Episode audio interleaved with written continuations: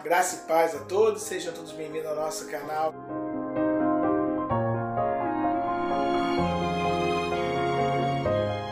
Nossa Escola Bíblica EAD. Queremos nesta hora é, agradecer a oportunidade que Deus nos concede de estar aqui com os irmãos.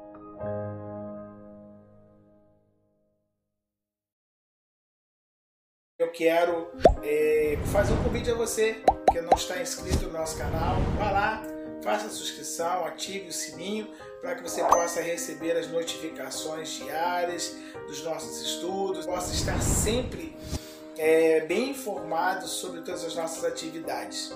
Hoje nós vamos falar um pouco a respeito de, da importância de viver o Natal em família. Sempre nós chegamos nesse momento, nessa época do ano, quando se aproxima aí o dia 25 de dezembro, onde foi estabelecido é, a data em que nós celebramos o nascimento de Jesus, sabemos que não é esse momento, não é essa data, mas isso é um outro estudo para um outro momento do nosso canal. Nós começamos a pensar um pouco a respeito do contexto familiar. Como seria esse contexto? Sabemos que algumas pessoas perderam papai, mamãe, irmãos, pessoas amadas, pessoas das quais é, vão deixar saudades. Algumas estão sozinhas, né? quando se fala em linha sanguínea, né? linha familiar. Mas eu preciso que você compreenda, meu querido irmão, minha querida irmã, que nós fazemos parte da maior família da face da terra, da qual Deus criou, que é a igreja. E quando nós fazemos parte dessa família, que é a igreja, nós não podemos jamais pensar que estamos só. De forma alguma você está só. Sempre terá alguém ao seu lado, entendendo que o próprio Deus ele nunca nos deixa, nunca nos abandona. Então eu quero que você procure olhar para dentro é, do contexto familiar, no âmbito espiritual quanto igreja. Nós fazemos parte do mesmo corpo, do qual Cristo é o cabeça. Não importa qual seja a sua denominação, qual seja a família que você faz parte, mas entenda, você faz parte de uma família, então nós vamos falar um pouco sobre isso. O texto que eu quero dar nosso pontapé inicial nesse estudo está lá em Isaías 9, é, verso 6 e verso 7. Nós estamos usando aqui a, a nossa versão da NVI, que diz o seguinte: Porque o menino nasceu, um filho nos foi dado, e o governo está sobre os seus ombros e ele será chamado maravilhoso, conselheiro, poderoso, Pai eterno, príncipe da paz. Ele estenderá o seu domínio e haverá paz sem fim sobre o trono de Davi e sobre o seu reino, estabelecido e mantido com justiça e retidão, desde agora e para sempre. O zelo do Senhor dos Exércitos fará isso. Quero orar com você nesse momento, agradecendo a Deus por essa oportunidade de ler essa palavra para que Ele possa iluminar as nossas mentes para a reflexão desse texto. Pai eterno, muito obrigado por nos permitir, Senhor, falar com o Senhor de uma forma muito pessoal. Te louvamos porque o Senhor nos ama de tal maneira que revelou a tua palavra ao longo de séculos e inspirou homens e mulheres a escreverem. Queremos te agradecer a Deus por isso. Agora queremos te pedir que o Senhor ilumine as nossas mentes para que possamos compreender essas verdades e possamos colocar no nosso coração. É a oração que fazemos, em nome de Jesus, do teu Filho, oramos. Amém.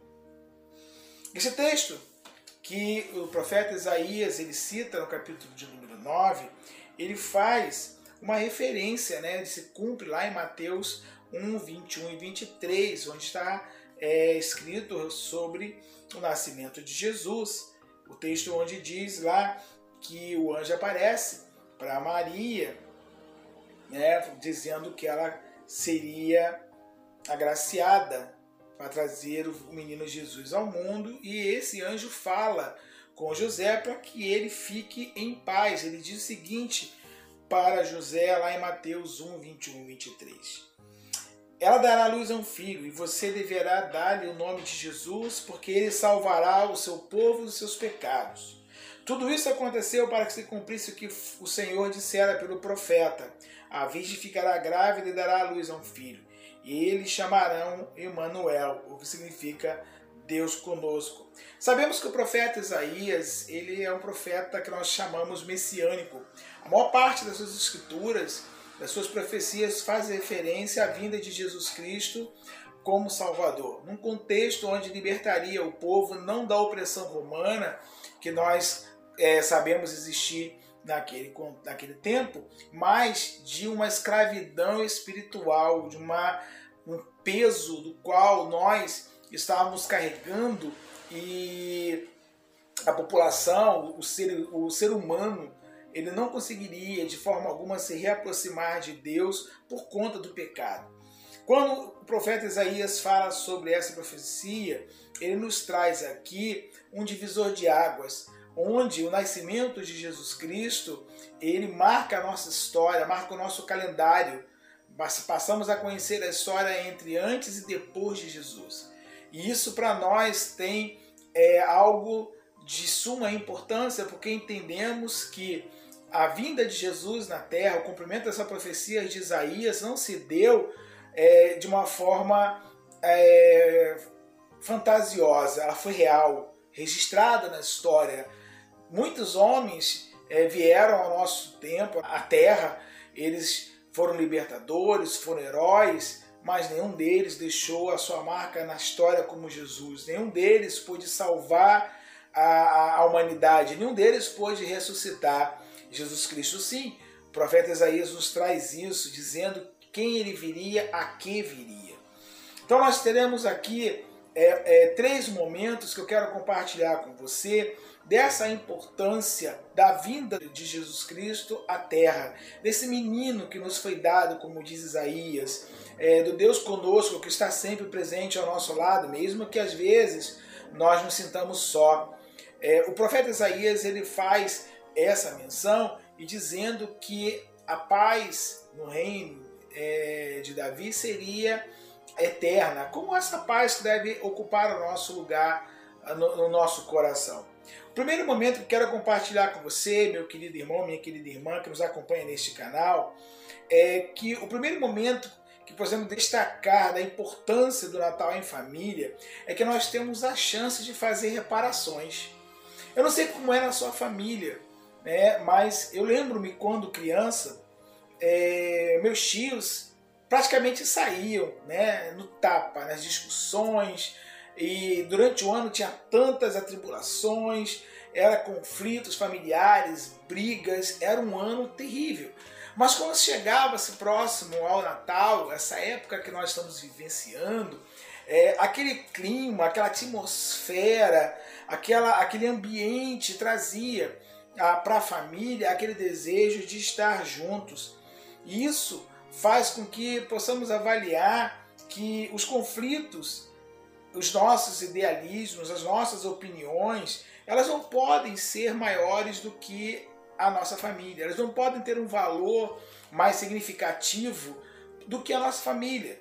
Opinião, cada um tem a sua e nós temos que respeitar isso. Contudo, é, ao fazer ter esses conflitos, nós ferimos as pessoas que, que nós amamos, ferimos as pessoas que estão ao nosso lado e às vezes, ou na grande maioria das vezes, nós preferimos ter razão do que ser felizes. E por que não ser felizes e deixar essa situação de razão de lado. E nós, com essas ações, nós enfraquecemos os laços familiares. Então, com a proximidade do Natal, essa atmosfera que enche o ambiente é, começa a mexer com as nossas emoções, começa a mexer com as nossas vidas, nos impulsiona um desejo de estarmos junto das pessoas que amamos, mesmo que durante o ano tenha sido conturbado. E nós, às vezes, não conseguimos nos aproximar dessas pessoas porque deixamos o nosso orgulho pessoal falar mais alto. Não queremos reconhecer que erramos e ficamos constrangidos e pensamos o que vão pensar de mim. Brigamos o ano todo, mas agora o que fazer? Queridos, deixar o orgulho de lado é a melhor forma de, de refazermos a nossa, de fazermos as nossas reparações.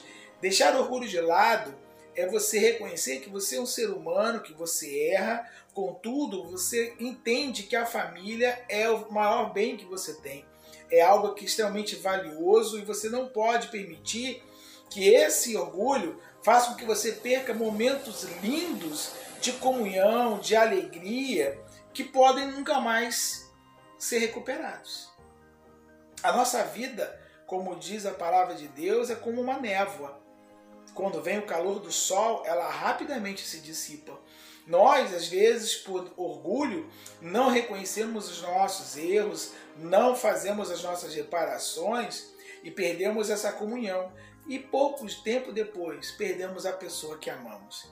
Qual sentimento ficaria ou ficará no nosso coração? Não só a perda, mas o remorso, a dor de você ter perdido momentos tão lindos por conta do seu orgulho. Aproveite essa atmosfera em que nós celebramos o Natal, em que temos aqui a, a desculpa, podemos dizer dessa forma, de reunir a família, de poder ali fortalecer os laços, é, restabelecer alianças que às vezes foram quebradas por conta de pequenos detalhes. Então, aproveite esse momento que você terá de fazer reparações. Não tenha orgulho, por favor, entenda, nós somos extremamente limitados e precisamos reconhecer que erramos. O segundo momento que eu quero compartilhar com você, que nós podemos aprender quando falamos é, em Natal em família, ou a importância de termos esse momento, é que o Natal em família precisa, precisamos deixar que o amor ele prevaleça. A todo tempo o amor precisa prevalecer. Perdoar sem ficar remorso, sem ficar rancor, perdoar sem você lembrar é, daquilo que foi feito contra você. Fazer com que as pessoas entendam que a família ela precisa ser consolidada, ela precisa ser fortalecida, ela precisa ser é, aperfeiçoada. As pessoas que estão à nossa volta, os nossos filhos, algumas pessoas mais privilegiadas que têm os seus netos, bisnetos, nós estaremos ensinando essas gerações é, uma lição que será para a vida toda, que é de você consolidar a família, você, é, após ter feito as reparações, você conseguir perdoar.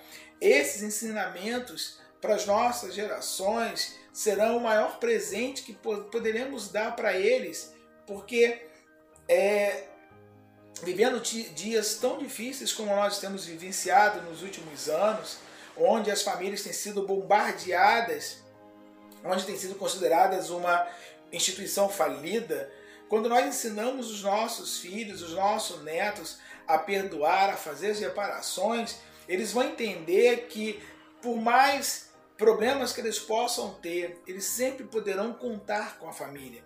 Sempre poderão contar com pai, com mãe, com irmão, com tios, com primos, e mesmo que não tenha nenhum familiar sanguíneo vivo, eles poderão contar com a família de Cristo, com a família dos irmãos espalhados pela face da terra, não somente para sua igreja local, mas é, toda a igreja de Cristo espalhada é, por todos os cantos.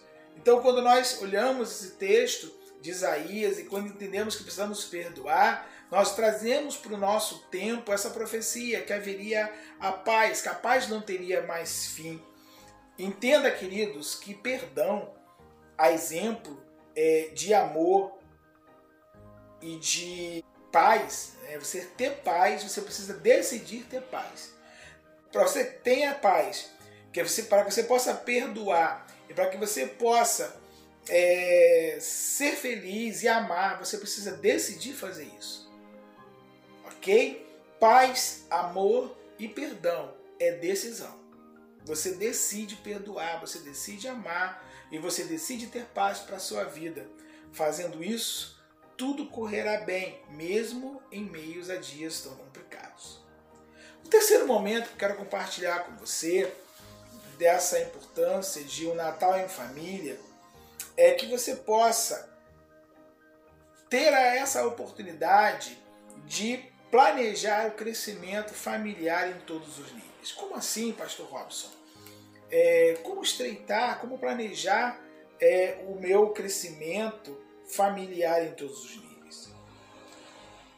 Geralmente, quando nos reunimos em algumas datas específicas, geralmente fazemos algumas reuniões é, quando se dá Dia das Mães, Dia dos Pais, é, Natal, Páscoa.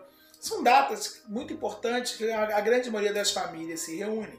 Nessa reunião, sempre falamos, trazemos à memória alguma lembrança, algumas boas, outras ruins, mas sempre trazemos também aqueles planos que não deram certo. Quando nós chegamos é, e temos a oportunidade de fazer a reparação, de perdoar, você consegue tirar de dentro da gaveta aqueles planos que foram interrompidos por conta do orgulho, por conta de uma dificuldade, por conta é, de uma mágoa, e você tira isso do seu coração, você coloca a paz, você coloca o amor, você coloca o perdão, você consegue planejar um crescimento familiar em todas as esferas da sua vida. Não podemos ficar presos, queridos, de forma alguma, à impressão errada de que para sermos felizes temos que estar todos os dias na igreja o dia todo. Não é isso. Não é por aí o caminho para se ter um crescimento familiar. Sabemos que tudo está nas mãos de Deus, Ele dá o crescimento, é, com bom com suave é que os irmãos vivam em união. É, eu quero estar na casa do Pai o tempo todo. Queridos, não há lugar melhor para estar do que na casa do nosso Deus. Concordo com vocês em todos os momentos. Contudo, nós temos que entender que também precisamos cuidar da célula mãe da humanidade, da célula mãe da igreja, que é a família. Sem família não há igreja, não há Estado, não há país. Sem família não há, humanidade. Então, como planejar é, esse, esse crescimento familiar em todos os níveis? Primeira coisa, quando você senta para conversar com essas pessoas, você vai ali ter a oportunidade de conversar as ideias, apresentar as ideias, aprender a ouvir um ao outro, pensar o que é mais importante é, um com o outro, e você vai traçar um crescimento é, não somente espiritual, mas um, um crescimento familiar, profissional, acadêmico, emocional. Isso precisa ser muito bem pautado, querido, porque nós temos um texto lá na segunda carta de Pedro, capítulo 3, verso 18, que ele diz que nós temos que crescer na graça e no conhecimento do nosso Senhor e Salvador Jesus Cristo. Não basta crescer apenas na graça, não basta você estar cheio do poder, não basta você falar em línguas, não basta você fazer caridade, não basta você estar presente na igreja todos os dias. Você precisa crescer no conhecimento também. E aonde você vai crescer no conhecimento? Aqui no nosso canal, por exemplo, você tem conhecimento da palavra de Deus, você vai poder ter é, a oportunidade de absorver muita informação a respeito do Deus que servimos e de alguns ensinamentos que ele nos, nos deixa, que às vezes deixamos cair no esquecimento. Outra forma de você ter o crescimento é você ir para a faculdade é você conversar com seu líder, com seu pastor, com a sua esposa, com seu marido e você trazer o desejo e não só colocar no coração, mas também colocar em prática e estudar, crescer no conhecimento, ter uma nova profissão ou fortalecer o conhecimento que você tem na sua área de atuação, crescimento de acadêmico, crescimento de conhecimento, querido, nunca ocupa espaço e sempre vai te fazer muito bem.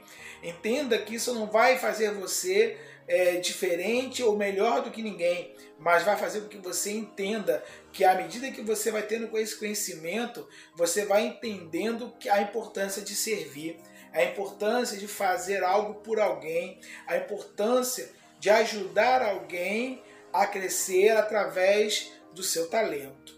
Vá para uma faculdade. Não, não fique preocupado se você vai fazer falta na sua igreja durante a semana. Não fique preocupado se você vai chegar um pouco tarde em casa e vai deixar alguns afazeres domésticos de lado.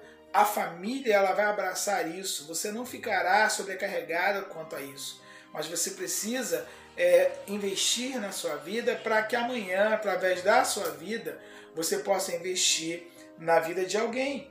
Então, meu amado irmão, minha amada irmã, é, quando você tem esse entendimento que você precisa crescer em todas as áreas da sua vida, a família toda cresce. Eu preciso que você entenda que não estou fazendo aqui, não estou te incentivando a não estar sempre na sua igreja. Ok? Você precisa estar na sua igreja, é, a sua comunidade é, precisa da sua presença, seu pastor conta com você, mas entenda que não só na parte de igreja ou profissional, porque algumas pessoas investem muito na carreira profissional e sacrificam a família. Outros investem muito na vida ministerial e sacrificam a família. Deixa eu falar algo para você, meu querido ouvinte do nosso canal. Todo sucesso que você obtém na igreja ou profissional, se você sacrificou a família para isso, você perdeu tudo. Não houve nenhum benefício para você. Foi um preço caro demais. Você precisa fortalecer a sua família, não só é, na parte financeira, não só na parte espiritual, não só na parte acadêmica, mas você precisa entender que a sua família é a sua rede de suporte para que você seja, sim, bem sucedido no seu ministério, para que você seja, sim, bem sucedido profissionalmente. Então entenda, amado irmão, que você precisa investir como puder na sua família. Esposo, você que é o sacerdote da casa. Invista na sua esposa. Invista carinho, invista amor, invista atenção. Faça com que ela se sinta segura, amada, acolhida por você. Dê a ela todas as oportunidades que ela precisa para crescimento. Não pense que você casou para você ter uma empregada. Diga para ela o quão importante ela é para você e que falta ela fará na sua vida.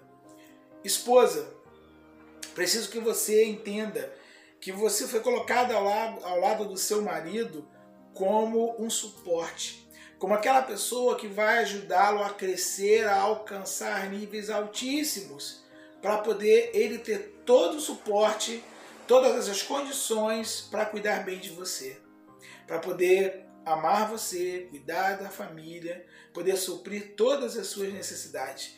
Você foi colocado ao lado do seu marido para fazer dele um grande homem. E entenda que o provérbio que muitas pessoas dizem que por trás de um grande homem sempre tem uma grande mulher, isso é mentira. O provérbio correto seria ao lado de um grande homem existe uma grande mulher, porque Deus ele tirou do homem a costela que fica ao lado, justamente para poder criar a mulher. E Deus ele fez isso com um propósito de como família ele possa fazer com que você e seu marido cuide bem dos seus filhos, ensiná-los no temor do Senhor, ensiná-los no caminho, não o caminho. É muito fácil falarmos para os nossos filhos: façam o que eu mando, mas não façam o que eu faço. Isso é uma declaração de derrota, querido. Quando você diz isso para o seu filho, você está admitindo que você não tem nenhuma condição de ser um exemplo para ele. O bonito seria você dizer: faça o que eu mando, porque é o que eu faço. Temor ao Senhor é o princípio da sabedoria. Então ensine isso para os seus filhos nessa caminhada. E você, filhos, entendam que há uma promessa na Bíblia, lá em Efésios 6, que vocês viverão muito se honrarem e obedecerem a vossos pais. Não se deixem ser levados por conselhos de amigos, por seduções, por drogas. Não. Ouçam seus pais, compartilhem tudo, façam tudo juntos como uma família para que vocês possam alcançar o crescimento. O nosso Natal em família, ele não pode ser celebrado apenas no dia 25 de dezembro de todos os anos, de forma alguma. O nosso Natal em família, ele precisa ser é, celebrado todos os dias. Temos que fazer reparações todos os dias. Precisamos é, perdoar todos os dias. Precisamos amar todos os dias. Admitir que erramos é, e fazemos as reparações, não nos envergonhe em nada, não existe nenhum constrangimento nessa, nessa ação, bem pelo contrário, é uma lição que ensinamos aos nossos filhos. Eu preciso te lembrar o que está escrito lá em Mateus 18, dos versos 21 ao 23, onde Jesus Cristo nos ensina que nós temos que perdoar os nossos irmãos é, 70 vezes 7 ao dia. Então, querido, é, não permita que a falta de perdão afete a sua família. Não permita que somente em dezembro você lembre-se que tem família e só vai ter aquela alegria naquele momento, naquele almoço. Faça disso uma ação diária, faça disso um compromisso seu. A partir do dia de Natal, a partir desse momento em que teremos é, essa nossa reunião em família, que seja o primeiro de uma nova etapa na sua vida. Faça, é, concentre todos os esforços possíveis para que a sua família possa crescer, para cada membro da família possa crescer, para cada sonho seja realizado, para que cada conquista seja celebrada como se fosse sua.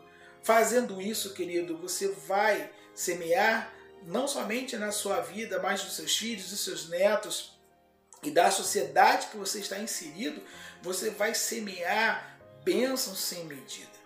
Eu quero orar por você, eu quero orar pela sua família, eu quero que você seja visitado pelo Espírito Santo e que você possa, desse Natal em família, desse momento em que nós estamos celebrando mais, celebrando mais um Natal, você possa trazer para o seu coração uma ideia definitiva, o desejo definitivo de fazer da sua família o maior presente para a sua vida.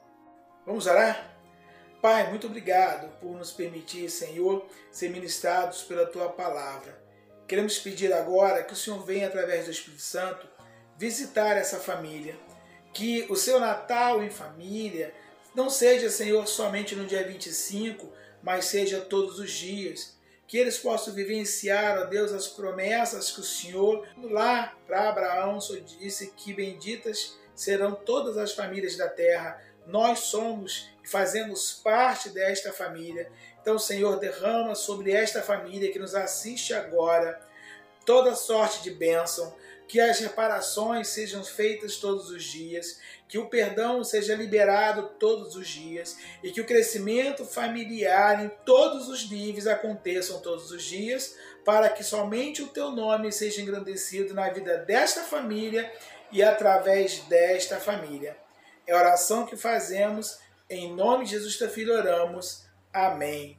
Eu quero desejar a todos, é, em nome do nosso canal, é, um Feliz Natal, muitas bênçãos sobre as suas vidas e que 2023 seja um ano extremamente abençoador em sua vida, em sua família e queremos ouvir testemunhos. Compartilhe aqui no nosso canal as vitórias que Deus tem feito na sua vida através dessas mensagens. Que Deus abençoe a todos em nome de Jesus. Amém.